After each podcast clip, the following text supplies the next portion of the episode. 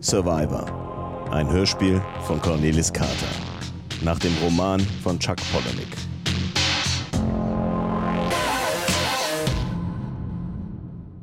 Flight Level 200. Mit meinem letzten Freund habe ich Schluss gemacht. Larry, Barry, Terry, Gary. Alle laufen mir davon. Ex-Klienten und Ex-Freunde. Sie liefern sich bei mir ein Kopf-an-Kopf-Rennen. Landesweit sind es noch 132 Überlebende. Ein neuer Tiefstand. Sind in letzter Zeit irgendwelche Fremde an Sie herangetreten? Haben Sie Anrufe bekommen, die Sie als bedrohlich empfinden würden? Nein. Nein. Früher habe ich versucht, gesund zu leben. Aber die Vorstellung, ein hohes Alter zu erreichen, widert mich an. Wenn ich wenigstens mit einem kleinen Teil meines Lebens zufrieden sein könnte. Was ist das denn? Imipramin. Darf ich Ihnen leider nicht anbieten. Ist Ihnen niemand gefolgt? Jemand mit einer Pistole oder einem Messer? Warum fragen Sie mich das alles? Nur so. Ich habe diese Woche übrigens versucht, Sie anzurufen. Stimmt was nicht? Nein, alles in Ordnung. Wenn Sie nicht in Ihrer Wohnung sind, so wie jetzt gerade, kommt dann jemand an Ihre Lebensmittel? Haben Sie Drohbriefe bekommen, die... Ja, hören Sie mir überhaupt zu? Was sollen die ganzen Fragen? Erzählen Sie mir endlich, was los ist. Wenn Sie wirklich was für mich tun wollen, dann helfen Sie mir beim Schruppen. Meine Güte, das geht ja wirklich.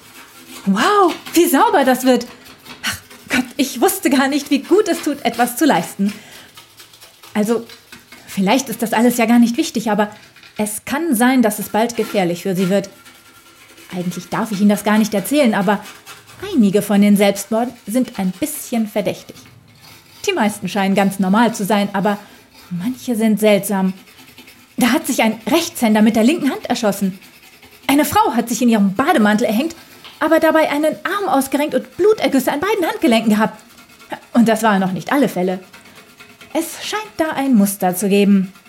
Die Kollegen haben das nicht beachtet. Selbstmorde sind für die eben Selbstmorde. Besonders bei diesen ehemaligen Sektenangehörigen, die scheinbar alle dem Kollektiv folgen wollen. Wie die Lemminge. Selbstmord ist eben sehr ansteckend. Falsche Selbstmorde. Mord. Möglicherweise tötet jemand die Überlebenden und tarnt es als Selbstmord. Wenn die echten Selbstmorde zurückgehen, wird eben mit Mord nachgeholfen.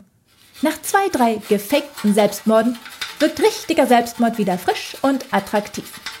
Und schon folgen wieder ein paar Dutzend Überlebende dem Trend und machen sich vom Acker.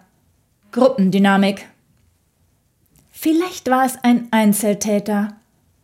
Oder eine Gruppe von Kirchenältesten, die alle in den Himmel holen wollen. Warum erzählen Sie mir das? Weil sich immer weniger Überlebende noch ehrlich umbringen. Der Trend nimmt ab. Wer auch immer dahinter steckt, wird nun wieder mit Morden anfangen. Die Morde sind über das ganze Land verteilt. Außer dem zeitlichen Zusammenhang gibt es kein Muster. Männer, Frauen, junge, alte. Hm, sie könnten der Nächste sein. Das Ganze könnte auch eine natürliche Erklärung haben. Vielleicht müssen Sie gar keine Angst haben. Hey, dieses Putzen macht wirklich Spaß.